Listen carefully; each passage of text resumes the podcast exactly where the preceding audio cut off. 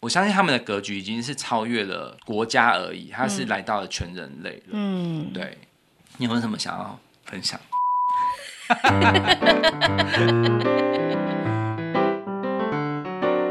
欢迎收听《夫妻纯聊天之音乐人间观察室之夫妻好心情》。我是冠豪，我是丽萍。早。对啊，对什么？今天我们是要进行射手座下集，嗯，就是绪论的下集。嗯，对。那你的倦怠感好了吗？还在努力恢复中。你刚刚说那个还在的还是不是有偷偷的叹气？对，因为我最近真的是觉得哦，上班在剪辑，晚上回到家还要剪辑，这样子，嗯嗯，就觉得哦好累哦。所以你就没有再剪辑啦？可是不行，不剪啊，因为不剪的话会就是对不起我们的受访者。对，所以。嗯嗯，因为我觉得应该是，我不知道你有没有那种感觉啦，就是有时候做到好像忽然一觉醒来，忽然觉得，哎，这到底是我想做的吗？这样子会陷入深深的怀疑。我不会在录音上面，因为我没有在剪辑啊，哦，因为我都出一张嘴，但是我在其他的工作上会。对啊，就是譬如你翻译，你不要讲出来。就会觉得好烦哦，这样子。我的翻译的感觉就是。我会到后来会变成一种，我到底在练打字吗？还是什么？就会觉得自己也没有多少钱，但因为是因为我不有名啦，就是我的、嗯、就是薪资比较低，对，有时候会弄得觉得哎，嗯。但是以你来说的话，我觉得你比我更惨，因为我没有钱。对。所以我也不便就是就是一直催你，想说啊，老公需要休息就让你休息这样子。对，可是我的休息其实也很快，就是、嗯、呃，只要让我就是稍微。嗯，做一下，其实很很神奇的。我我的休息的方法其实也不是都是在混，其实我我就是开始做很多的功课、嗯，研究什么的。然后当我忽然觉得，哎，好有趣哦，我就有兴趣想分享。哦，是哦，是这样子哦。对对对。啊，你真的恢复力很强哎。是啊，我觉得我应该是天生就要吃这行饭吧。哦，天生就是在当剪辑工，就对了。对。好，那我一开始呢，我就先来分享一下我找到一个豆知识。嗯，对，这个豆知识还蛮好笑的，就是、嗯、我们上一集不是有说射手座的守护星是什么？是什么星？啊，我没有记得哎。你上次录音那么久以前，啊，我怎么可能记得？我跟你讲，如果是萝莉，她一定记得。哦，我知道了。嗯，木星。对，你知道 那个？你知道木星呢、啊、是八大行星中最大的嘛？嗯嗯。对，然后你知道。我们的小孩就是很喜欢大块，就是那种最最极致的那种。嗯，他想当领导人就对。对，所以他就是我在跟他一起看那个就是 BBC 的行星啊之类的那种纪录片的时候，他就一直不断很自豪的说：“你看到木星真的很厉害，它最大，然后还有大红斑，它还有什么什么，就转速最快啊什么的，反正就是他都一直。”很 enjoy 在这，然后我们还说什么？我们是保护者，我们会就是让那个小行星不会去撞地球啊之类，嗯、就是他一不断的讲这样子。嗯。但后来我就查到一个，你知道木星它的英文是 Jupiter。嗯嗯嗯。对。嗯。Jupiter 就是其实朱比特，它其实是宙斯的罗马神话的名字。哦，对，就是如果是希腊神话叫宙斯，然后罗马神话的话就叫做朱比特。哦，还有分哦。对，所以呢，木星就是宙斯。然后呢，不好笑。但是最好笑的是他的卫星，就是他不是有很多老婆吗？嗯嗯。他的卫星有八十几个，全部都是他老婆 还有他小孩的名字命名。哦，真的？对。他有这么多个？有，他有很多卫星，像譬如说比较大的，就是像有一个叫做呃。I O，然后还有一个叫做欧罗巴，欧罗巴就是金牛座的那个，哦、然后还有甘尼梅德，嗯嗯，然后 每次讲这名字都觉得你想要骂脏话，卡利斯多之类的，就是它这四四个卫星都比较大，然后也各具特色这样子，嗯、对，反正就是这个朱比特，他就是我觉得那个国外科学家也蛮有趣的，就是就帮他们其他卫星都取了他老婆还有他小孩的名字。嗯那萝莉会很崩溃吗？不会，他不耶，我有好多老婆。我也不知道他，我不知道他知不知道这件事情啊。反正我我查到的时候就觉得，哇，这个木星真的很爱扩张，就是扩张他的 后宫范围，所以又大又多又快。对，而且你知道我们那个呃，就是银河的中心点，嗯，中心是其实是一个很大的黑洞，嗯。对，因为这样子，就是因为它的它会吸引很多的物质在旁边转嘛，嗯嗯，所以我们银河才会呈现螺旋状。嗯嗯嗯。对，然后那个中间的那个黑洞，它其实也是人马座的一部分。嗯、就是我们看到人马座，其中它有一颗星，它其实就是叫做呃人马 A，然后那个旁边有一个星星米字键星号这样子。对，那个叫做人马 A 星。嗯嗯嗯。对。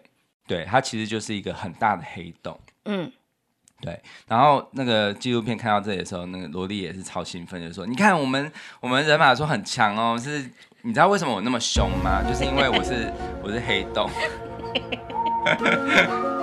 然后说：“天哪，我到底该给他看这些东西？”还有想过黑洞的妈妈比他更凶吗？对，黑洞的妈妈更凶。那我黑洞他爸呢？我是被他第一个吸进去的。对对对，你是被他凶。好，那我就来分享射手座的名人。名名人，你是鼠鼠哦。就是想那个名是什么意思？就是怎么？他之前常会把那个么睡觉的意思吗？啊？嗯，名是不是睡觉的意思？就是他会故意把那个么，不是不是，他会故意把么，就是讲的很么的感觉啊。比方说，我忘了，反正就很好笑。哦，嗯，好，OK，那我就先讲一些，嗯，我们上次已经讲过他的那个谐星嘛。啊？哦，上次已经讲了他的谐星。我来想想，有小钟啊，还有梁赫群啊，还有许纯美。对对对，可是。嗯，不止这些搞笑人物啦，嗯、其实射手座其实还是有很多很优秀的人。当然，没有一个星座没有都都很优秀。嗯，好，那你想听先听哪一种类型？你刚刚讲完了，我不要一直站着。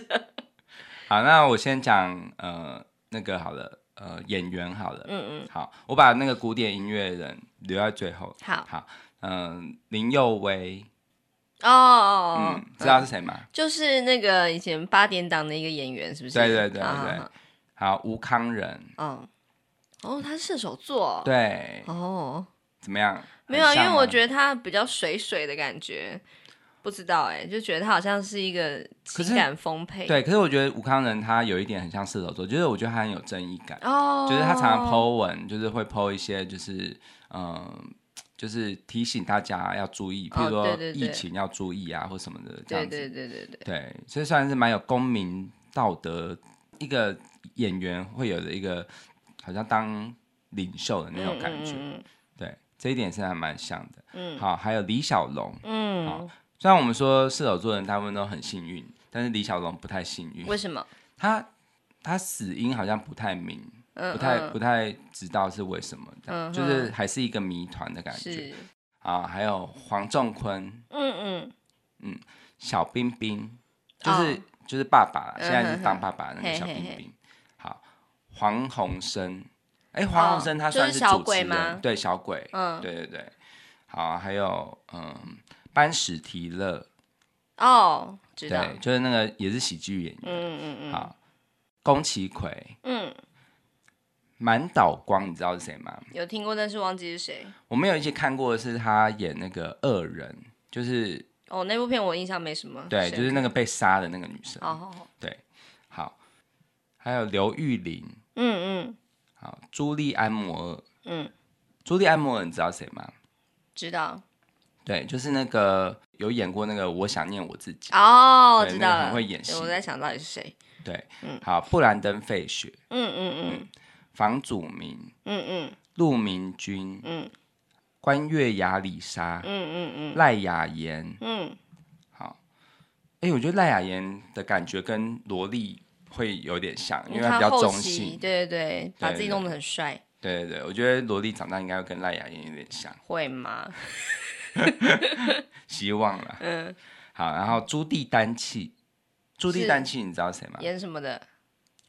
他以前是演那个就是舞台剧比较多，嗯嗯嗯，然后后来有演电影。嗯，对，她是一个超级会演戏的一个女生，然后她她、嗯、都是演那种有点威严、很有威严的，譬如说英国女王啊，或者是嗯、呃、那种比较，她也可以演失智老人。嗯，对对，反正就是真的演什么像什么，嗯嗯就是算是超级硬底子的演员。嗯，对。那我觉得我最推荐他的戏其实是呃有一部叫做《长路将近》。哦，好像有听过。对，他就是演一个失智，嗯，对，有一个走向失智的一个老人。嗯嗯，嗯。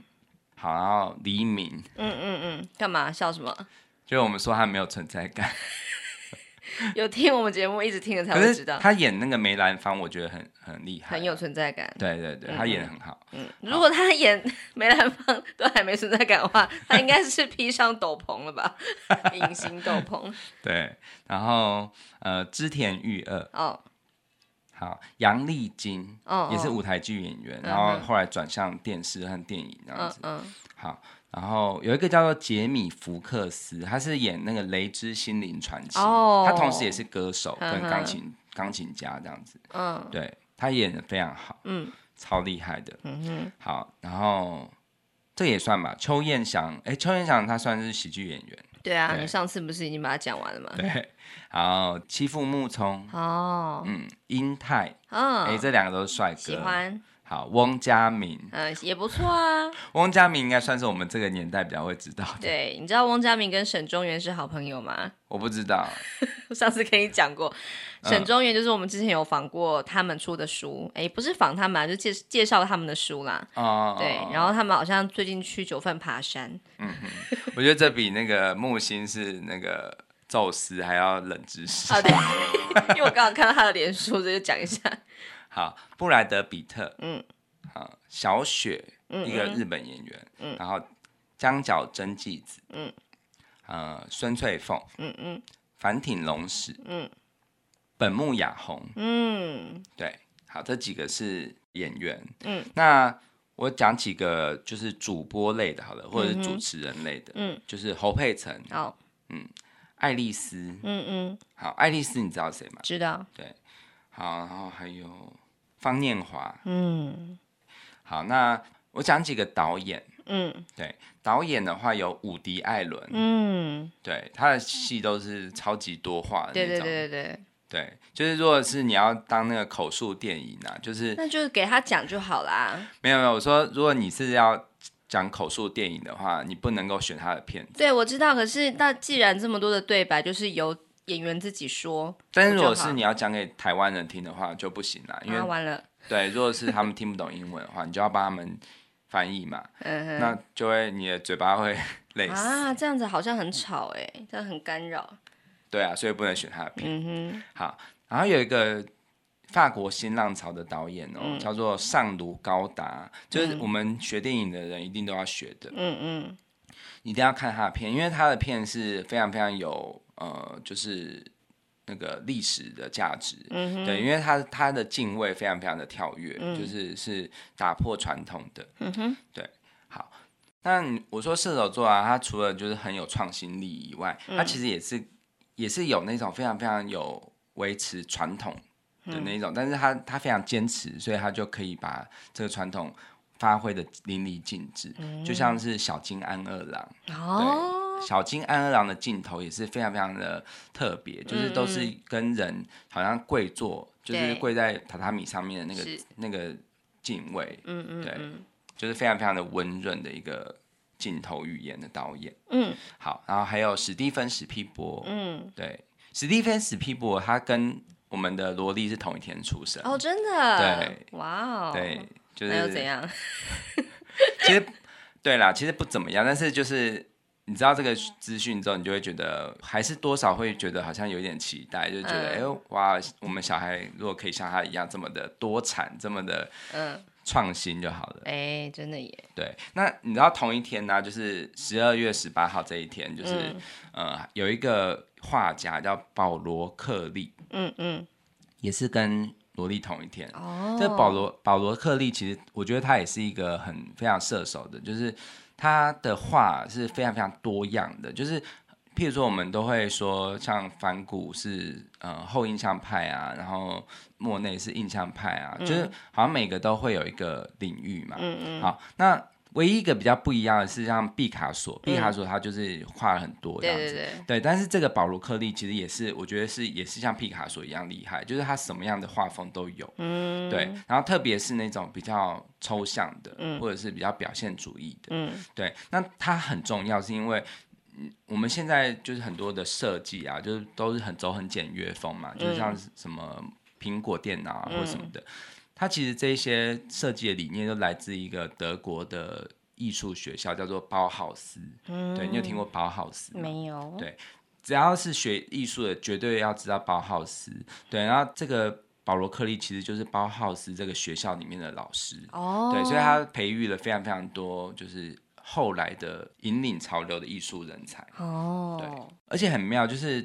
保罗克利他的老师，嗯、就是他的精神老师，也是射手座，就是也是呃，在他前几天就是十二月十六号出生的一个叫康丁斯基。嗯、哼哼对，康丁斯基这个画家，他最有名的画就是他会把呃音乐用用那个绘画表现。嗯，对，所以他看他的画，感觉就像是在有听到声音一样。真假？对对，等下你开给我看。嗯嗯嗯，对，他的画我觉得也是非常非常有趣。嗯。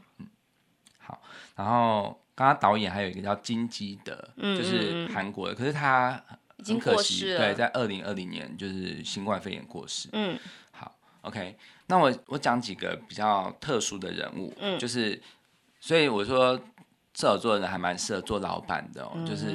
这些都是非常非常重要的企业家，嗯，像卡内基，嗯，好，卡内基是二十世纪的世界钢铁大王，嗯，然后我们现在熟悉的卡内基音乐厅，其实就是名字就出自于他，是，对，好，然后还有麦当劳，哦，麦当劳它是一对兄弟共创的，然后这个莫里斯麦当劳是哥哥，呵呵。他就是射手座的，哦，对，你看也是一个大企业家，真的，对，还有宾士，哦，对，宾士汽车，嗯哼，对。宾士汽车的创办人就叫宾士哦，对，卡尔宾士，哦，对，一八四四年出生的，呵呵呵好，然后有一个被誉为日本的经营之神，好，我知道，你知道谁？你讲第一个字，松下。奈绪，不是啦，乱接，松下什么什么。什么五个字对不对？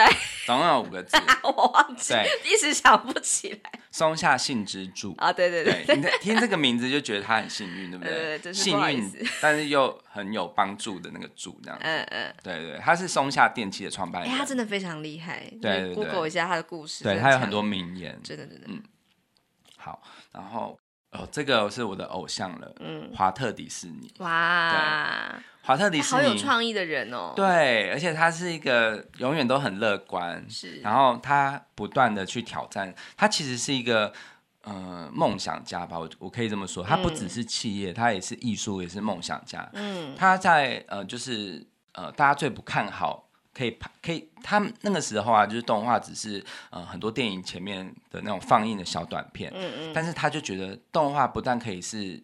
是一部完整的电影，嗯、它也是可以是彩色的，嗯、对，因为那时候没有彩色动画，是，对，所以呢，他就他有推出，先推出一些彩色的短片，嗯，对，然后然后开始有声音这样子，嗯嗯、然后后来就推出了第一部全彩，而且是有声音，而且配乐啊、歌曲啊，还有是一部长片，就是《白雪公主》。哦，所以第一部就是白雪公主。对，然后我觉得他很厉害的是，他在就是早期的几部动画，你都会觉得到现在看都是完全历久弥新，完全没有任何的觉得好像过时的感觉，嗯、因为它真的是超级精致。譬如说，呃，《幻想曲》，嗯、呃，还有《小鹿斑比》，对对对，对，呃，《木偶奇遇记》，嗯，好，这几部都是很早期的、哦，就是在二战前和二战期间，嗯，对，那是。但是因为就是当时二战发生之后，就是很多美国的呃动画片场的人都被征召去当兵，所以他们人力很短缺。然后后来才是有一度就是比较萧条的时期。嗯嗯，对。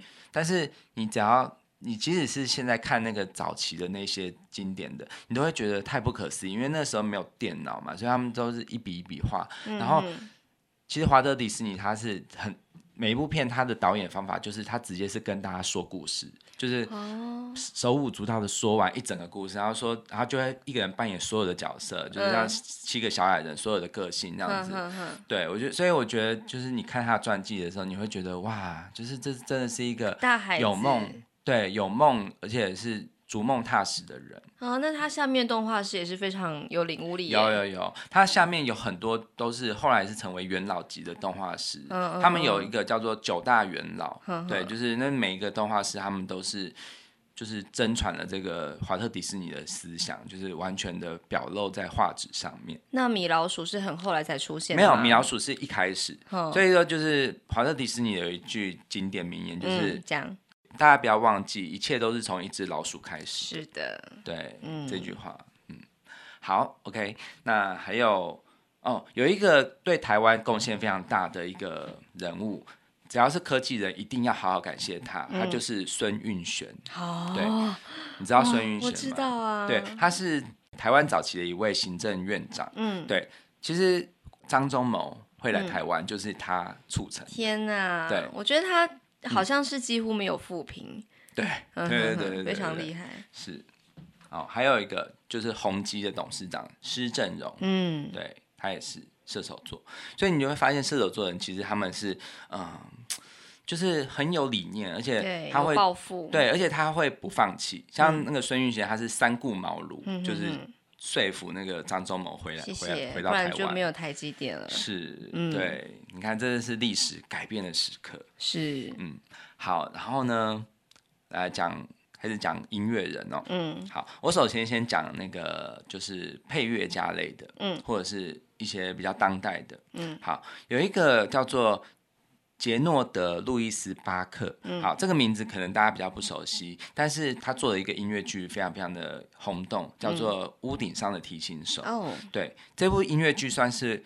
我觉得最耐看、最 剧情我最喜欢的一部音乐剧之一，嗯、对，因为他是在讲就是犹太人的那个家庭的故事，嗯嗯，对，我觉得真的非常非常的感人。嗯、这一部我觉得是必看，只要譬如说你对于家庭啊，对于呃子女的教养，情对，就是很多包罗万象，而且就是非常非常的动人的一部好作品，嗯，对，好，然后。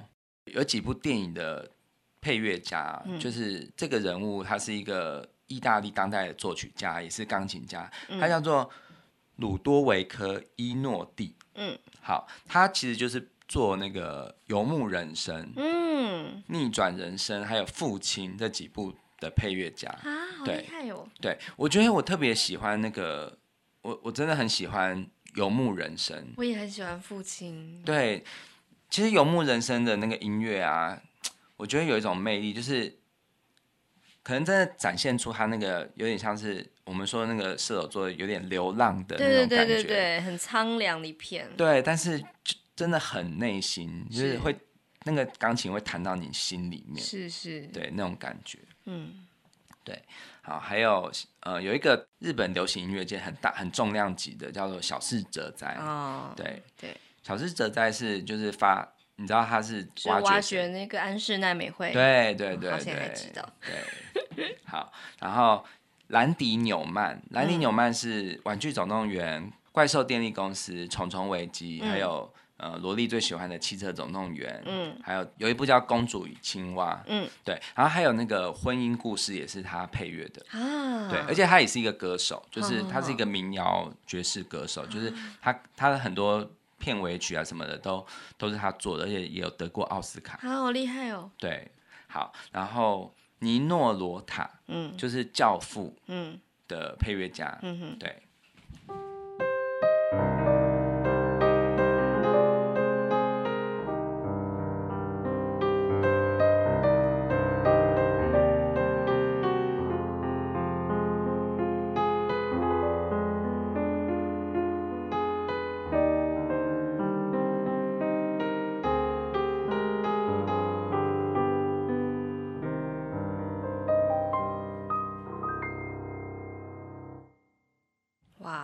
这首就是那个《教父》，嗯，对，他有做很多啊，像那个呃什么《殉情记》，就是呃《罗密欧与朱丽叶》哦，也是他做的，嗯，对，意大利很重要的配乐大师，嗯，好，然后还有有一个叫做艾利克斯诺斯，嗯，对，他是比较爵士风的配乐家，他有做过《欲望街车》，嗯哼哼，啊，《第六感生死恋》，嗯，对，好。还有我最喜欢的两位，嗯，好，这两位都是日本人。嗯、第一第一位是久石让，嗯，好，久石让真的是无人能敌，是对。还有一位是叫加羽泽美浓，哦，对，也是你的偶像。对，加羽泽美浓他是一个钢琴家，嗯，然后作曲家，嗯，对，他的风格也是我觉得是比较抒情浪漫为主，嗯、但是。我觉得加玉泽美浓是影响我很大很重要的一个音乐人，因为他的钢琴的的语汇是有点即兴派，嗯嗯嗯，就是他可以很信手拈来的演奏出很多很多，我觉得很很动人的情感。嗯，对。好，那我现在就来带来一首，因为因为呃，我我先再讲一下，就是有有另外一位射手座的。的爵士音乐家、爵士钢琴家叫做戴夫布鲁贝克。嗯，对，他最有名的一首曲子叫做《Take Five》。对，嗯、就是呃，这一首曲子是很很少数，就是爵士乐中使用的奇数拍，就是五拍。嗯，好，我们通常的曲子大部分都是三拍或者四拍嘛，对不对？嗯、哼就是。一二三，一二三这样子，或者是一二三四，但是它这个这首曲子就是 Take Five，它是五拍，它是一二三四五，一二三四五这样子。哦，对，那我我就稍微玩一下，就是把这个 Take Five 跟呃九十让的天空之城好结合起来。哎，对，那九十让这个天空之城，它原本是四拍嘛，嗯、然后我把它改成五拍。你先示范一下四拍的天空之城。好。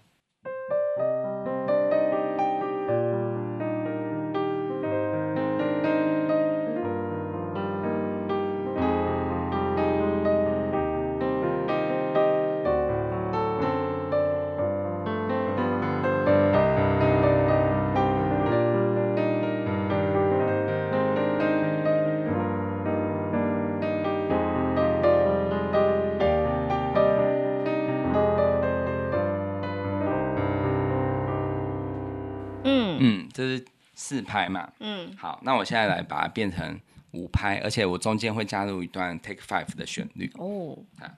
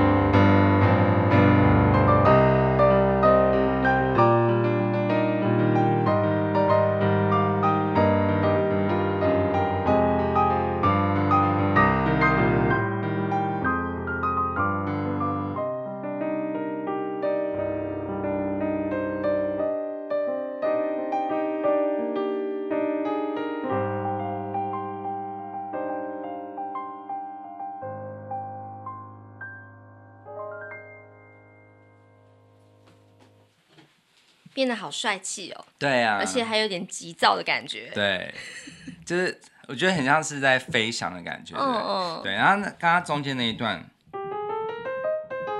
嗯嗯，这一段就是 Take Five 里面的旋律。好，对对对，好适合哦。对，嗯，对啊，好像很轻松快意的感觉。对，嗯，好，OK，然后哦，我刚刚。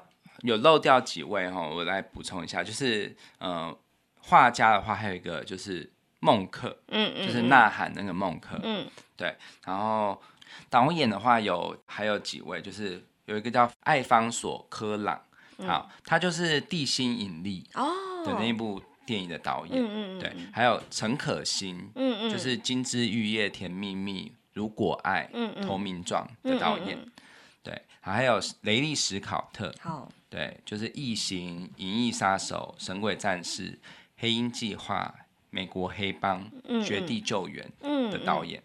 好，然后还有一个这一位很特别，他叫做泰伦斯·马利克。嗯，好，他就是有一部叫做《红色警戒》好这部电影的导演。嗯、那这位这个导演很特别，他的一生其实目前为止其实拍的不多电影。嗯，对。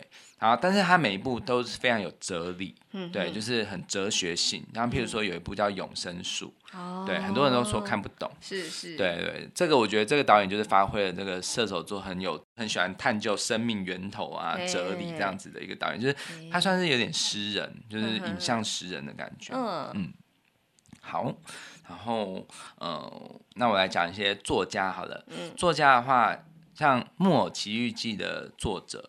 叫做卡洛科洛迪。嗯，对，其实木《木木偶奇遇记》它的故事不是像华特迪士尼的版本这么简单。嗯、其实它整部作品真的跟非常非常的天马行空，嗯、就是它这个冒险是非常非常奇幻的，嗯、就是各种事情都会发生这样子的感觉。嗯、哼哼我觉得还蛮像是就是在做一个梦境，嗯、对，有一跌入一个梦境的感觉。嗯、哼好，然后还有一个叫呃，你有看过一部？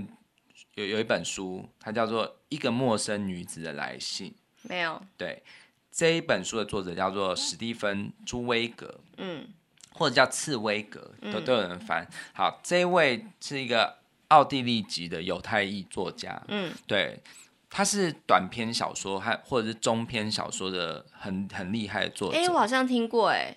一位陌生女子来信，对对对，呃，她的故事真的超级玄奇的。对对，你讲一下。就是有一位男人，然后后来他收到一个陌生女子的来信，嗯嗯，然后那个女生她就一直跟他说她的生她的生平啊什么的，反正他最后说到最后就是说，其实我早就暗恋你很久，然后我也就是曾经跟你上过床，然后我跟你我有生了小孩，好像有好像有，对，就是一个很。你看到最后，你才会知道，才会觉得好像很不合理。嗯、可是，在他笔下，你就会觉得非常合理。他就是一直在读信这样子哦。对，整部就是他，就就是这个女女子的来信的内容，啊，好像很有趣。我记得我听过。对，你要看的话，我我我我是有那一本书，但是他他这个只是一小篇故事，他那个是一个很多短篇小说，嗯、对，短篇小说集结而成的。只要是学文学、喜欢文学的，都会蛮喜欢他，因为。我觉得它的结构会让你就是看到最后的时候，你才会恍然大悟哇的那种那种写法。呵呵呵对，虽然我们我看过的不多啦，可是就是他是非常有名的一位。嗯嗯，好。然后《格列佛游记》的作者叫做强纳森·史威夫特。嗯，对，《格列佛游记》其实它跟《天空之城》有点关系哦。哦就是《天空之城》它，它它在那个《格列佛游记》里面有讲到一个漂浮的岛，它就叫做拉普达，其实就是。哦天空之城的来源，oh. 对，而且他其实这部这部我们都比较熟悉的是那个小人国那个部分嘛，对对对对对。其实他整部书里面，其实他算是一个政治预言，嗯、对，他在讽刺当时的政治环境。是哦。对对，好，然后还有马可·吐温，嗯嗯，对，《汤姆历险记》的作者，嗯，然后《清秀佳人》的作者叫做。露西·蒙哥马利，嗯，啊他是一个加拿大的作家，嗯，好，《清秀佳人》这部书我也有，嗯，对，他就在讲一个叫安妮的小女孩的故事，对对对，对，然后我们萝莉很喜欢这个，对，你刚刚为什么要指向我们的房间？对，就是说萝莉，她以前睡前都要听小青姐姐讲这个故事，对，真的，对对。对，而且她都会指定说我要听那一集，我要听那一集，这样。对对对，好好，还有台湾的六堆的客家作家，嗯，钟理和哦，对，钟理和有个很知名的故事叫《原乡人》啊，嗯，然后钟理和他其实是一个，就是我觉得也是一个为爱不顾一切的人，嗯，像他的那个老婆也是姓钟，嗯，但是。那个时代其实是不允许就是同性的人结婚的，他就是完全不管大家的反对，就是要跟他私奔这样子。嗯、对，好，然后讲到私奔，等一下我会讲一个人物，然后他的一首歌，他其实是就在讲私奔，我觉得是很经典的一个一首曲子。等一下我再讲。嗯、好，那还有珍奥斯丁，嗯，好，一个这个应该没有人没听过吧？就是什么傲慢与偏见啊，嗯、理性与感性，嗯、爱嘛，嗯，就是一个很经典的英国小说家，嗯，好，然后有一个叫做松本清张，嗯好嗯，他是推理小说家，嗯，他最有名的作品叫《杀之气》，好，我超级喜欢这部的，嗯、对，真的很很赞，非常非常这个用这个作品来就是讲到那个就是人性非常非常多黑暗面的东西，哦、嗯。好，然后还有胡适，嗯，王安石，嗯，好，奥修，嗯，奥修算是宗教家吧，嗯、可是其实他写的书我有看，嗯、我觉得其实也是蛮，哦嗯、虽然说他很多人说他是邪教啊，但是我看他的书，其实我还蛮蛮多收获的，啊，真的、哦，对，因为他他有他自己的一个那个智慧的逻辑，他是不是很擅长处理家庭议题啊？哦，他其实是一个就是爱情非常非常放浪不羁的人，他很有有很多老婆这样子。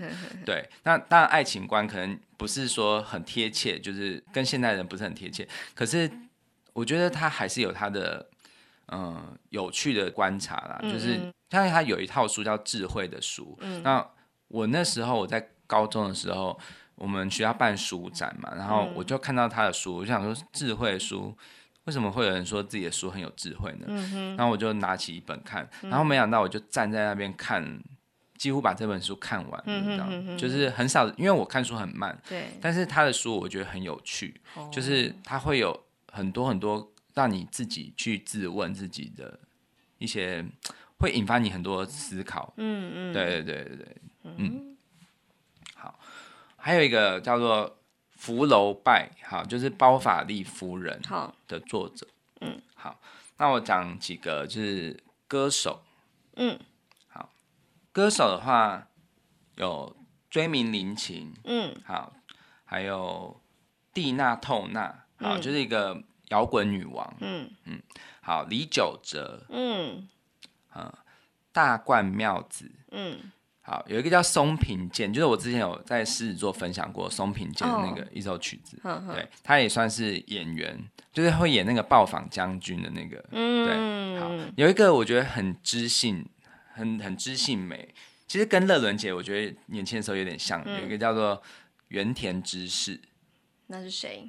原田知世，你可以去查看，其实我觉得你应该有可能有看过他的他的剧，因为他后来都是演。演一些妈妈的角色，怎么写啊？这样子，哦，好像有看过。我等下找给你看，我觉得他长得很像，跟乐伦姐有点像。嗯哼哼。对，好，然后五月天的怪兽，好，还有五月天的阿信，他们俩都是射手座。嗯哼哼。对，所以你看他们真的很会写歌吧？就是很会写歌词。嗯嗯。好，还有钟汉良。嗯。好，钟汉良是谁？小太阳。小太阳。对。好，曹雅文。嗯嗯。台语歌手，嗯、好，有一个叫做 Jay Z，嗯，Jay Z 他是 Hip Hop 歌手，嗯，对，然后黄磊，嗯，也他也是演员，嗯嗯，好，好，这个不是歌手，可是他也是对于国语乐坛那个华语乐坛影响很大的，就是林夕，嗯，就是作词人、嗯、林夕，哎、欸，我以前一直以为她是女生、欸，哎，不是，不知道，就是就很像是怎么讲，觉得那个“戏”那个字好像很。很浪漫唯美的感觉，就自己暗自把她当做女生。嗯、还有另外一个人，我一直以为莎士比亚是女生，这个也太扯了。因为莎，然后直到我高中的时候看了那个《莎翁情史》，才知道哦，原来那个男的才是。哦，你看我多么孤陋寡闻。嗯，哎、欸，我好像也曾经有这样的哦，像那个啊，就是。我也是射手座的，叫奈良美智。啊，好，奈良美智他其实是男生，对对对对，可是因为有奈良，我就觉得还有美智啊，应该是美智，对，就以为他是女生这样子，嗯，好，然后李克勤，对，我觉得李克勤他唱歌是嗯、呃、非常非常赞，就是应该是香港歌王等级。嗯、他有有一个大陆的节目就是蒙面歌手嘛，嗯、然后。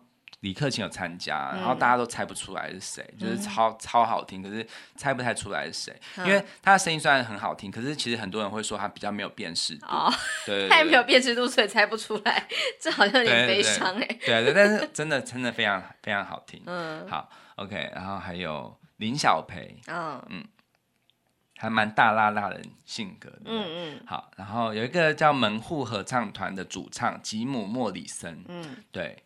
门户合唱团，他有一部纪录片，叫、嗯、是那个奥利弗史东导的，嗯、哼对，那个算是纪录片吧，算是实验电影吧。嗯、就是我觉得这部真的还蛮值得看的，就是里面很多影像语言是很赞。你怎么知道这么多事啊？以前我们大学的时候看过，哦、就是它算是视觉传达，就是有一个视觉传达课程看的，然后就是里面有很多会让你觉得很有魄力的画面，对，譬如说那种就是爆破啊，或者是一些。粘土动画什么，就是会非常非常多样的。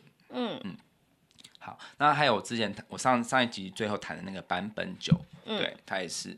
好，好，有一个就是叫做卡洛斯葛戴尔，嗯，对，他最有名的作品就是那个呃探狗的名曲，叫做《一步之弦》，就是这首。嗯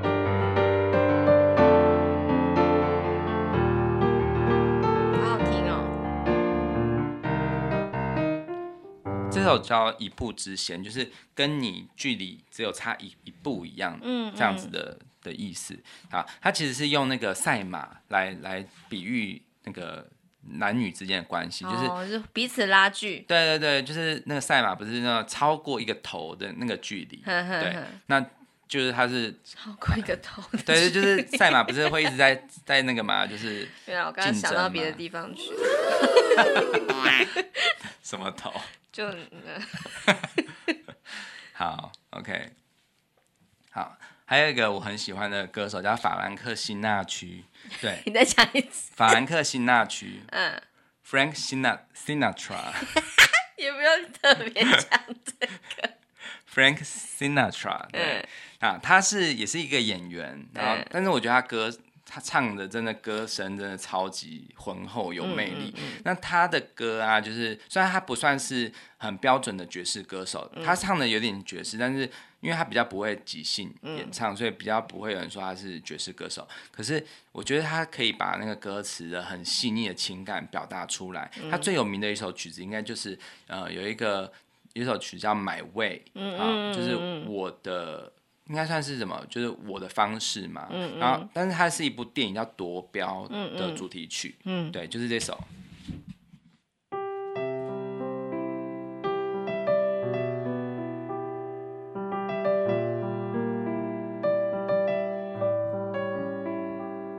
好好听哦。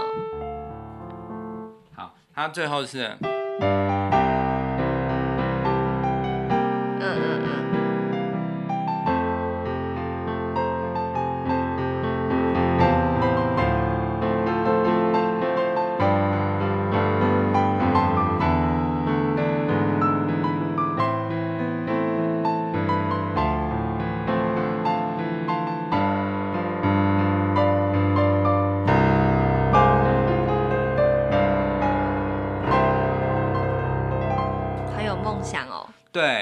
这首曲子，我觉得他的歌词真的是写的超好的，嗯、对，就是在讲一个人可能老的时候啊，然后觉得自己在这一生中，就是也是有做一些不好的事情，嗯、然后觉得有点也是有曾经彷徨沮丧过什么的，嗯、可是他也是用自己的步伐在走，嗯、然后登到他觉得是无悔的人生的这个顶峰，这样子，嗯嗯、对。嗯，这首曲子它的作曲者是那个啦，是是其他人啊，嗯、是有一个叫做保罗安卡，嗯，对，嗯，但是那个法兰克辛纳去唱的，我觉得真的是会让人真的觉得很感动，嗯，对，有这样魅力，是对。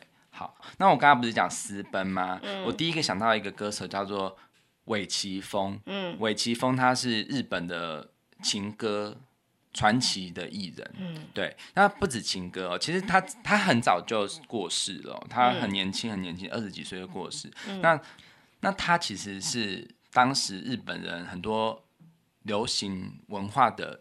呃，一些青少年的偶像，嗯，对，算是次文化偶像吧，嗯、因为他那时候唱出了很多追求真爱啊、梦想，还有反抗学校体制，嗯嗯，对，还有一些社会不公不义，为这件事情而受伤，这种很一些这种反叛的心声，嗯嗯，对。那他最有名的一个曲子叫做《I Love You》，嗯，好，《I Love You》这首曲子呢，它其实。呃，你看，真的像射手座就是这么的单纯，他就是直接的、很直接的表达出“我爱你”这样子。是可是真的很很动人。那他的这个歌词里面，其实他有一点暗示的，就是他们是不伦恋或者是私奔，哦，对这样子的的感情。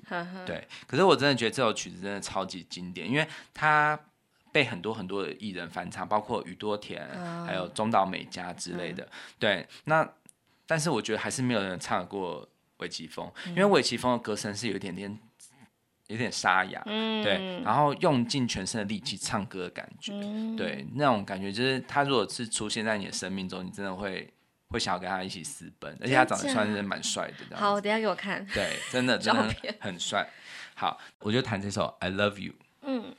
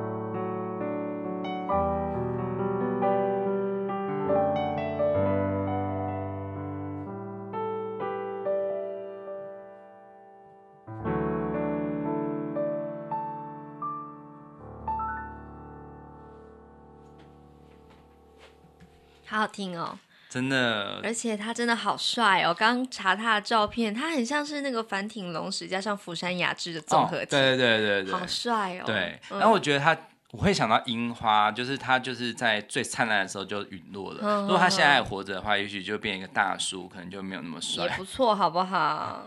对，好，OK。然后，嗯，好，然后还有一个老歌手叫做安迪威廉斯，嗯，对，就是。他唱很多都是像我刚刚说的那个尼诺罗塔的教父啊，嗯、还有什么殉情记，嗯、就是很多曲子都是他唱红的，嗯、就是歌曲版这样子。嗯、好，然后有一个叫贝蒂密勒，嗯，好，贝蒂密勒你有听过吗？他是一个演员，然后他也是一个歌手，他很有名的几首曲子我弹一下，就是像嗯，就是有一首曲子我觉得很适合现在听，就是。因为现在乌俄大战嘛，所以就很想要让世界和平。嗯、那这首曲子就是世界和平的一个很经典的曲子，叫做《From the Distance》。嗯，对，就是在他就说《From the Distance》意思就是说稍微拉开距离看，嗯、我们的地球是这么的漂亮，嗯、这么的美好，但是他却看到再近一点看，却看到战争啊什么什么这样子。嗯、对，这首曲子是这样弹的。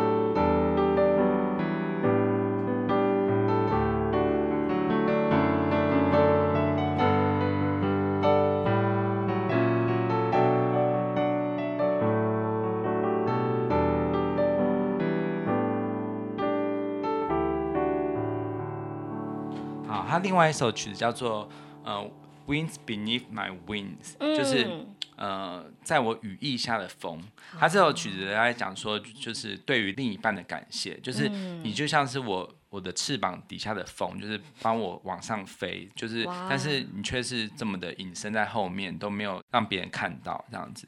我觉得真的很感人。这首曲子好像也是一部电影的主题曲，叫做《情比姐妹深》哦。对，好，我来弹一下这首曲子。好。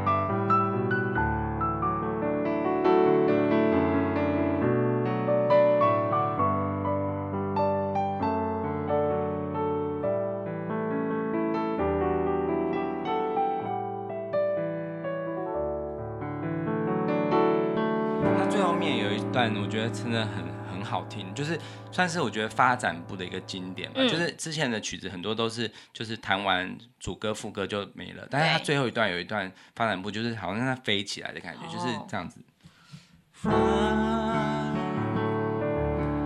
最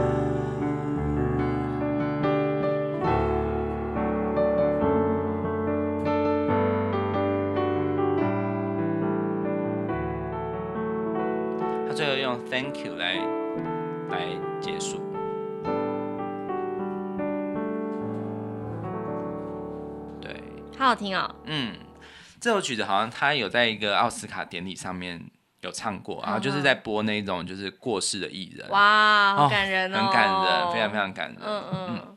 好，还有一个，我觉得这个歌手呢，我想到他后来的故事，我觉得还蛮心痛的，就是。他是小甜甜布兰妮，嗯、对，但是你知道射手座人很热爱自由嘛？是，但是他却被他老爸控制他的自由，一直到他三十几岁，他才有手机。对，我知道，我看那个新闻，还有他自己直播的那些影片，我真的觉得非常的，对啊，替他感到难过。是，但还好，他现在越来越好了，越来越，他好像开除他老爸这样。终于，对，真的 好。我上一集不是有讲到我们一个同事也是射手座嘛，他就是也是被他爸妈控制。哎，为什么啦？怎么会这么乖啦？对啊，就是，所以小甜甜是不是可以可以完全的体现出射手座既传统又创新的一面？嗯，就是他的传统是，他有想要讨好讨好他的他爱的人，对对对对，这样子的。怎么可以这样欺负射手座？对啊，但是我我相信他们心里面都有那个想要逃。逃离这一切的欲望，希望他们赶紧有勇气。你那个同事也是，对，嗯、是好。然后还有有一个爱尔兰的创作歌手叫做戴米恩莱斯，嗯，对，他的曲子就是他的声音也是非常非常的沧桑好听。嗯、对，那他有最有名的一个作品，应该是有一个叫做《偷情》嗯、这部这个电影里面的主题曲，嗯哼哼，对，好，然后。道元无郎，嗯，就是 SMAP 里面的，嗯，OK，还有施文斌，嗯，对，嗯、呃，还有有一个有一个叫做古村新司，他是日本的《三国志》，嗯，就是那个动画版的《三国志》的主题曲的主唱，哦，对。他的声音也是非常非常的有那种老老男人的魅力。老男。好，还有一个泰勒斯，呃、就是乡村女歌手。嗯。好，但是他后来也唱了很多就是很非常新潮的现代的感的的曲子。嗯。好啊，还有张洪亮。嗯。好，是那个呃很会做情歌的。嗯。好，炫香。嗯。好，一个日本女歌手。嗯。还有朱丽静。嗯嗯嗯，朱丽静她一直很想要得到金曲奖，可是却一直都没有机会入围。嗯，对，希望她有机会可以得到。她的声音也不错。嗯，好，还有何心碎，嗯，她是一个创作女歌手。嗯嗯，对，徐佳莹，嗯嗯，啊，也是一个很厉害的创作歌手。然后有一个已经过世的一个名歌手叫做黄大成。嗯嗯，对，好，OK。好，还有一个叫就是比较新的一个。二零零一年才出生的一个叫做怪奇比利，你知道是谁吗？嗯，不知道。是西洋乐坛的，然后他算是现在很当红的一个歌手。嗯，嗯，好，那我最后讲呃射手座的古典音乐人。嗯，好，有一个叫法雅。嗯，好，他他的全名是叫做曼努尔德法亚。嗯，对，他是一个西班牙作曲家，然后也是西班牙国民乐派很经典的一个大师。嗯，那他的曲子都非常有西班牙风情。嗯，对，像譬如说什么短促人生啊、火之舞啊等等。如果大家有兴趣的话，可以看我的连接上面，就可以去听他的曲子。嗯，我觉得他的曲子真的蛮有魅力的。嗯，对，就是你喜欢那种呃异国风情的话，一定会喜欢他。嗯，好，然后有一个。波兰的作曲家叫做潘德瑞斯基。嗯，好，这位作曲家他其实是呃二零二零年才过世哦。嗯，那他算是比较现代的作曲家，所以他的曲子其实嗯呃。你应该不会想要在睡前听，因为真的蛮可怕的。Oh. 他最有名的曲子叫做《广岛受难者的挽歌》，Huh? 就是用小提琴在模仿那种就是在受到原子弹爆炸那些受难者的那种哀嚎声。天啊，很可怕，真的很可怕。你听了之后，你会真的觉得不寒而栗。对，可是他是很重要的作品，就是很重要的作曲家，嗯、因为他算是开发很多就是现代音乐的写法这样子。网络上找得到吗？可以，可以，可以。嗯、呃，他的谱也是很精彩，就是你会看他谱上面也有可能有些图像啊什么的，他、就是很实验性的。对，那同样有一个波兰的作曲家，就是可以跟他齐名的、哦，就是有一个叫做格瑞兹基。嗯，对，他也是一个呃波兰作曲家，他是比较神圣简约主义的。嗯。的路线，那他他不会那么可怕，可是他也是可以让你听出那种很就是波兰的历史吧，嗯、就是很战争的一些悲伤的感觉啊，这样子。嗯、对，他最有名的曲子就是有一个叫他的第三号交响曲，叫做《悲愁之歌》。嗯，对，也是可以让你听到就是很好像好像深受苦难的那种感觉。嗯，对。好，有一个俄国的。作曲家兼指挥家兼钢琴家叫做安东鲁宾斯坦，可是他不是我们之前我们常常说的鲁宾斯坦，嗯、就是不是那个以钢琴为主的。嗯、对他，他的话是比较早期，就是他是一八二九年出生的人。嗯、那他跟他的弟弟呢一起创办了圣彼得堡音乐学院，嗯、所以呢，他算是影响了很多就是俄国的音乐家的一个很重要的人物。嗯嗯，好，那。有一个歌剧作曲家叫做董尼采蒂，董尼哦，董尼采蒂，他是、嗯、呃，他最有名的就是《爱情灵药》哦，对，他算是就是十九世纪派初期的那个美声美声歌剧派的典范人物，嗯嗯，嗯。对，就是旋律非常的优美的，嗯，好，然后还有一个呃，有一个叫魏本，嗯、魏本他是一个现代就是维也纳就是很现代乐派的一个。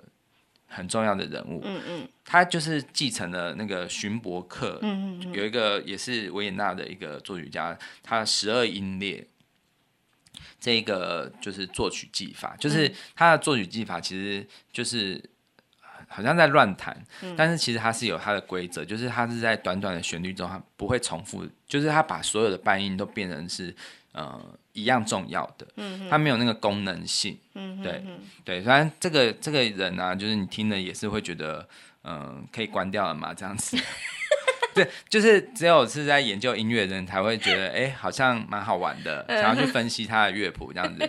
但是如果是你的话，我我觉得你一定想要想要叫我把它赶快把它关掉。就是你播什么音乐，我都想要把它关掉。干嘛这样子？对啊，对啊。好，那还有有一个歌剧的作曲家叫做马士康尼，嗯嗯、马士卡尼啦，嗯、对，他有一首很经典的歌剧叫做《乡村骑士》，嗯哼对，那里面还有一个咏叹调非常非常有名，也、嗯、算是间奏曲吧，嗯嗯、然后他也曾经有出现在像《教父》第二集的那个配乐里面。你怎么知道这么多事啊？就是，对啊，就是，哎、欸，你那卷带的还不错哦。好多知识含量。对对对，好，还有一个我最喜欢的，我很喜欢的一个作曲家叫西贝流士。好好好，好，西贝流士是，嗯、呃，他的小提琴协奏曲，我真的是超级超级喜欢。每次听到他的名字，都觉得像是一种吐司的名字。西贝流士，对啊，就很像，像就是很像里面夹起司啊，然后，一片两片的感觉。芬兰人会很，他是芬兰 加炼奶，对，芬兰最有伟大的作曲家，他有做过那个芬兰颂，对，因为那芬兰他也是曾经受过俄国迫害嘛，嗯、就是算是一个小国这样子，嗯、北欧小国。那他后来独立这样，对，嗯、所以就是他这个西贝柳斯算是。呃，他们的爱国作曲家中很重要的一个人物。嗯，对。然后他西贝流斯，我稍微讲一下，就是他他是一个小提琴家。嗯。那但是他有一个问题，就是他很爱喝酒。嗯哼。对，他常常是在酗酒状态这样子，所以其实他嗯，怎么说？就是他其实也曾经沉迷于沉沉迷于喝酒，所以就是常常会有时候会做不太出来曲子，但是他。对，但是他后来就是好好振作之后，他也做了很多很多很经典的曲子，包括就是他也有很多的交响曲，对，还有这个小提琴协奏曲。但这个小提琴协奏曲当时就是他做完之后，其实是不受好评的，因为大家觉得这个太难拉了。对，可能他真的是喝酒喝太多。就是哎、欸，这有点太夸张了吧？这样 奇怪，都不会反省自己不会拉，还说他太难了。哎、欸欸，我跟你讲，真的很多，就是像你说什么呃，柴可夫斯基的小提琴协奏曲啊，当时也是他提献给一个小提琴家，他也说太难拉。可是他们后来都成为经典，而且就是嗯、呃，只要是小提琴家，如果不不挑战他的，对啊，这不是一个很棒的标杆吗？奇怪。所以我我觉得像科技也是一样，就是一直往上加。你你现在可能以前可能没办法想象的科技，然后后来都成为一直在突破的高山。对对对对。可是这个西贝尔斯他后来就是他的人生的最后三十年，一首曲子都没有做，因为他在喝酒啊。对。这样子好，OK。然后有一个比较冷门的西班牙作曲家叫图林娜，图里娜，对，嗯。我也不太熟悉，嗯、对，但是就是有有一些蛮有趣的曲子，嗯，对，比较像吉他的曲子，嗯，好，可以大家去查查看。然后有一个叫做梅香，梅香他是一个法国作曲家，他很酷哦，嗯、他很喜欢鸟，他非常喜欢赏鸟，嗯、然后他就是觉得鸟的声音是世界上最美好的音乐，所以他就把所有的鸟的很多鸟的声音都谱成了音乐，把很多鸟的声音谱成了音乐，就是譬如说这样啊。他说：“这是鸟的声音啊，这样子。”你应该是说用用谱来体现，或者是就是呈现那个鸟的声音吧？对，它有一个很经典的曲叫做《鸟类图鉴》，对，就是都是把这些鸟的声音做成哦，好可爱曲子这样子。嗯，对，嗯，他其实嗯，我觉得他是一个很有趣的作曲家，应该算是嗯，就是只要是喜欢现代音乐的人，绝对会去接触的。那但是我觉得他的曲子不是说是呃像魏本那样子，就是有点。就是不太耐听这样子，我觉得它还是蛮有旋律性的，嗯、就是你还是可以从中找到一些乐趣。为什么你讲到他的时候这么的兴奋啊？就是因为我我听他的曲子，我觉得他真的是一个很会让我觉得很想要深探的一个作曲家。对，像那个焦元溥，他也很喜欢他。嗯、他他以前就是焦元溥，他曾经说过，就是他。呃，有听过人家说梅香是最伟大的作曲家，他还是半信半疑的。嗯，但后来他真的去研究了他的交响曲什么的，就真的真的认为他是全世界最伟大的作曲家，哦、这样子。对，嗯，好。可是呢，我现在讲这个人物呢，如果听到梅香的话，他一定会很不爽，想说你怎么可能是最伟大的作曲家？我才是。嗯，会有这样子。他如果是称他是宇宙第二作曲家，应该没有人敢说自己是第一吧？好，对，你觉得有这样的分量的人物应该是谁？贝多芬。对，因为我看你的笔记。是贝多芬，我真的觉得贝多芬他的故事哈，我应该要直接开另外一集来讲，因为其实他跟我们家庭教育有点关系。跟我们家庭教育，呃、就是我们家在做家庭教养这一个部分，其实是可以把它当做一个很。血泪的案例，嗯，对，因为他的故事，就是我觉得他的他的爸爸的教育，就会是很多现代的虎妈虎爸们，嗯，就是把他搬出来说，你看贝多芬的爸爸就是因为这么严厉，啊、我们应该要这样子去教育小孩，干嘛啦？如果没有爸爸，他爸爸的话就没有贝多芬，对，嗯，因为他爸爸那时候，他其实贝多芬他爸爸其实那时候就是以，就是你要我我要把你练成像。嗯，莫扎特这么伟大的神童，啊神童就是他原本就那样，不是他练成的，好不好？对，其实贝多芬他其实他有一点天赋，可是他不像莫扎特这么的神奇，所以他背负了爸爸给他的期待，太大了，很痛苦的长大吗？很痛苦。可是他做了很多很厉害的曲子啊。对，可是呃，其实你可以从他的手稿中，你可以知道，其实贝多芬不是一个天才，嗯、像莫扎特他是。呃，灵感一来，他就可以完全不用修改的，一直写，一直写，一直写，像是水龙头这样打开一样。可是贝多芬他是怎么样？他是一直写，一直改。然后他他曾经最高纪录就是一个乐谱上面上面有十八张便条纸，修改的便条纸。可是这些都成为很重要的文献，就是大家如果在探究贝多芬的那种就是灵感的变化，其实从那些他修改错误的部分就可以知道这样子。对，那贝多芬他。我觉得他算是一个，就是第一次人类，就是第一次可以不为强权，也不为贵族，也不为宗教去写曲子，嗯、他就是为全人类写，啊、就是这样子的一个人物。哇，对，所以呢，他的曲子你都会觉得他很有他自己的个性主张，嗯、而且他完全不去。回避所有的，就是他的他的线条非常非常直接，他的素材也是非常非常的直接。譬如说，像最有名的那个《命运交响曲》，他就是用，它就是用这个四个音的动机，嗯，发展完整首曲子，就是第一乐章整首曲子就是这样子。譬如说。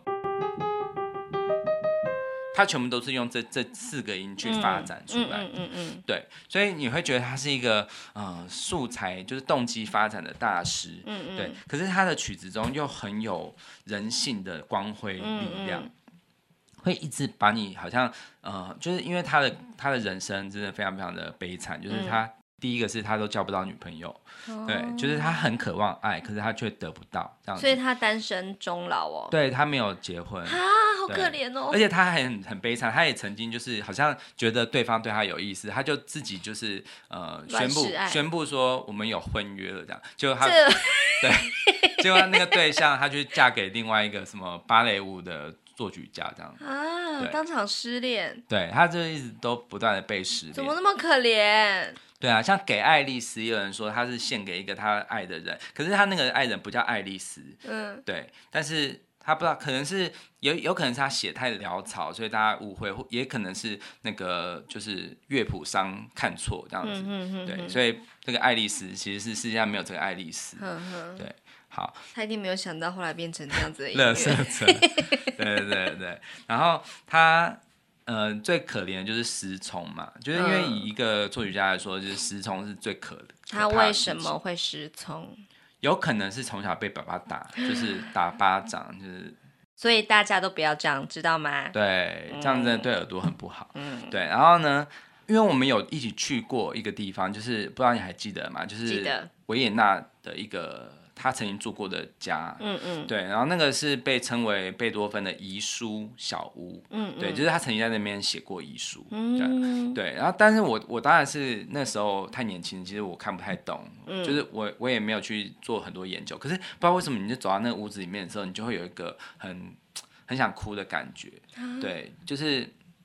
会让你觉得好像这个做，就是当你亲临一个现场历史的现场的时候，你就会很有感觉，嗯、或者是你当你听他的曲子的时候，你就会更有感觉，因为他虽然说在失聪的时候啊，可是他也是做出了像《田园交响曲》这么的美的一个作曲，嗯、就是一个曲子，嗯、就是好像他已经是，就是像《田园交响曲》，它其实呃虽然说它有田园这个标题，但是其实他有特别说，就是不希望大家是把它当做是一个。临摹，嗯，自然的曲子，嗯，它其实是他的心理的图像，哇，对，那当然里面会有听到像鸟鸣啊什么的，但是其实那是他对于，可能你可以，你如果知道他的故事，你更能够很感动，嗯，更能更会很感动，就是因为他失聪，所以他用他想象的去唤醒他的这个乡间的记忆，嗯，对，小时候在这个乡间得到的养分，这样子，嗯，嗯，对你更是会。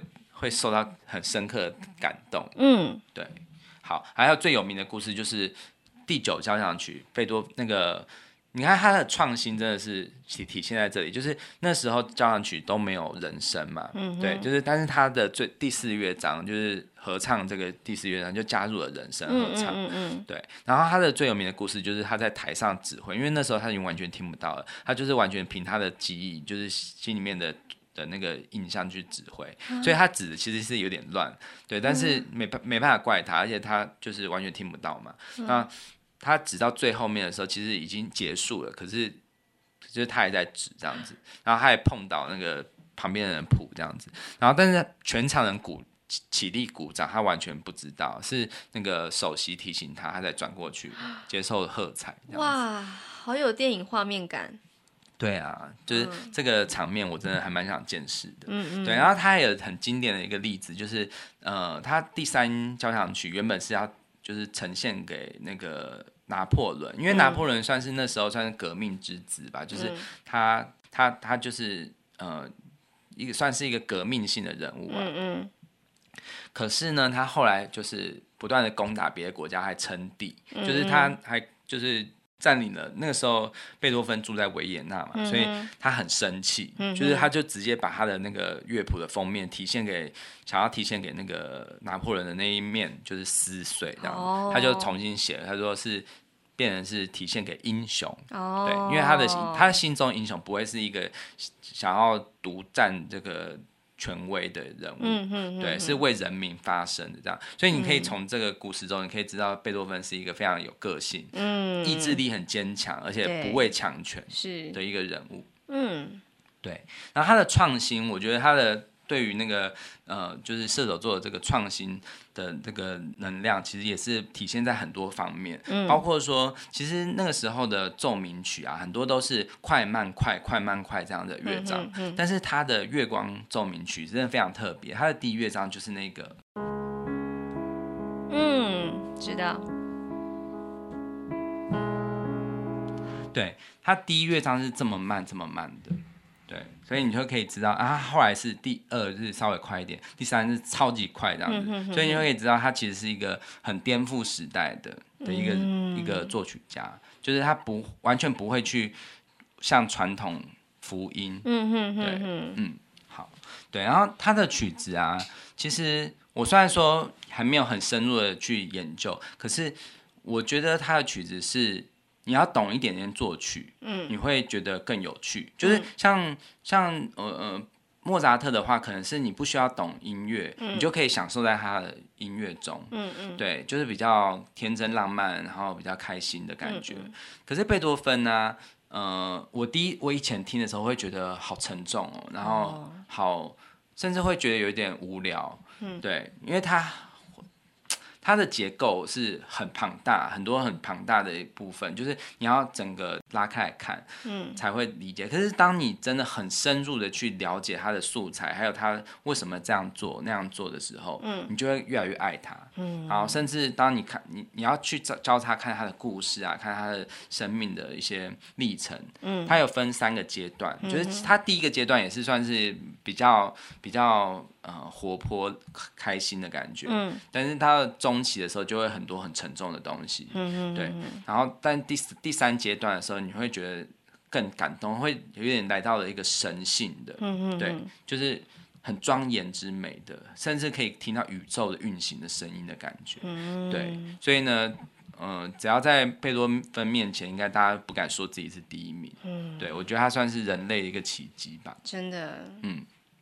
好，那贝多芬他算是古典乐派跨到浪漫乐派的代表人物。嗯、那我现在讲的这一位，他算是浪漫派第一人，嗯、就是呃，他就是真的是彻头彻尾的是浪漫派。因为呢，像贝多芬的时代，他们还贝多芬还不是很喜欢把自己的的曲子加上标题。嗯、可是这一位就是白辽士、嗯、这一位作曲家，他其实就是标题音乐的始祖。他最有名的曲子叫《幻想》。交响曲，嗯，对，幻想交响曲，它是算是呃，很多人说是浪漫乐派的开山始祖之一，嗯，嗯对。那这一首这一首曲子，它其实就是算是一个第一次人写那种吸毒过后的那个幻想的世界，哦、因为他有吸过吗？对，呃，嗯、呃，应该是没有，但是因为白老师他很喜欢一个女生，嗯，然后他就把这个爱情当做是一个毒药，对，毒瘾的那个象征，所以他喜他暗恋这个女生，然后他就写了这个曲子，然后这个曲子他就是一直不断的是在一开始是。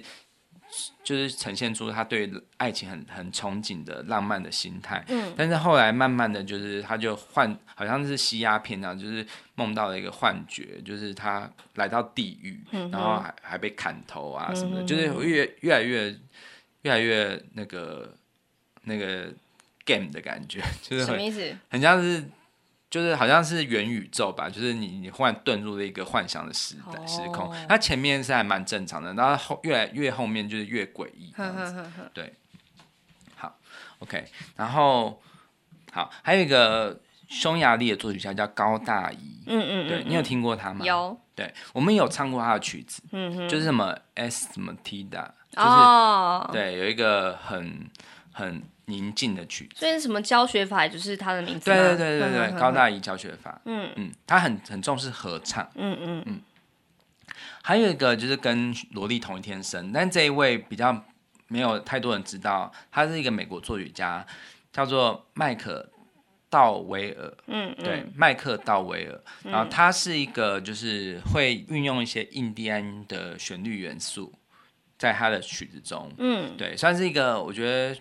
旋律非常的优美、浪漫派的一个作曲家。嗯，对，好，好，那我讲几个，就是刚刚还漏掉的，就是呃，有一个德国诗人叫海涅。嗯嗯，好，那海涅呢，其实呃，他最有名的一个诗就是被孟德尔颂曾经谱过那个艺术歌曲，叫做《乘着歌声的翅膀》。嗯哼，对，这首是很经典的。嗯，对，然后嗯，好，有一位。很经典的一个呃相送女歌手，嗯，相信大家只要一讲到法国相送，大家第一个想到的就是她，就是皮亚夫，哦，对，就是《玫瑰人生》的那一个，对，皮亚夫，嗯，好，那我觉得他有一首很让我很感动的一首一首曲子，我想要把它当做最后的结尾，就是叫做《爱的赞歌》，好，对，就是这首曲子，相信每一个世代人听到都很会很有共鸣，就是。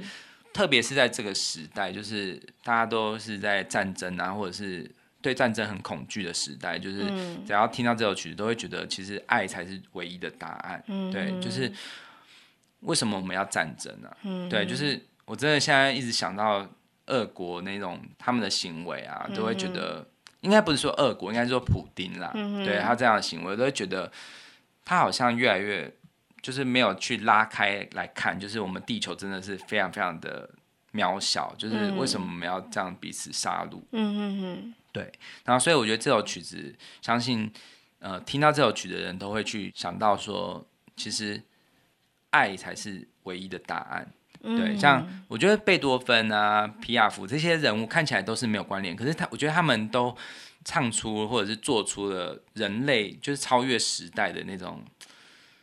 那种那种力量，就是会让你会来到一个，就是我觉得人类才是决定自己命运的关键，嗯、这样子的一个角度吧。嗯、就是我觉得他们的格局很大。嗯、对，像像呃合唱，就是那个《欢乐颂》《快乐颂》的旋律，它也是被欧盟拿去当做就是呃主题曲。嗯、对，欧盟的代表曲子这样子。对，所以就是。我相信他们的格局已经是超越了国家而已，他是来到了全人类了。嗯，对，所以我最后就来带来这首呃皮亚夫的《爱的赞歌》。嗯嗯，对，好，你有没有什么想要分享？脚很酸，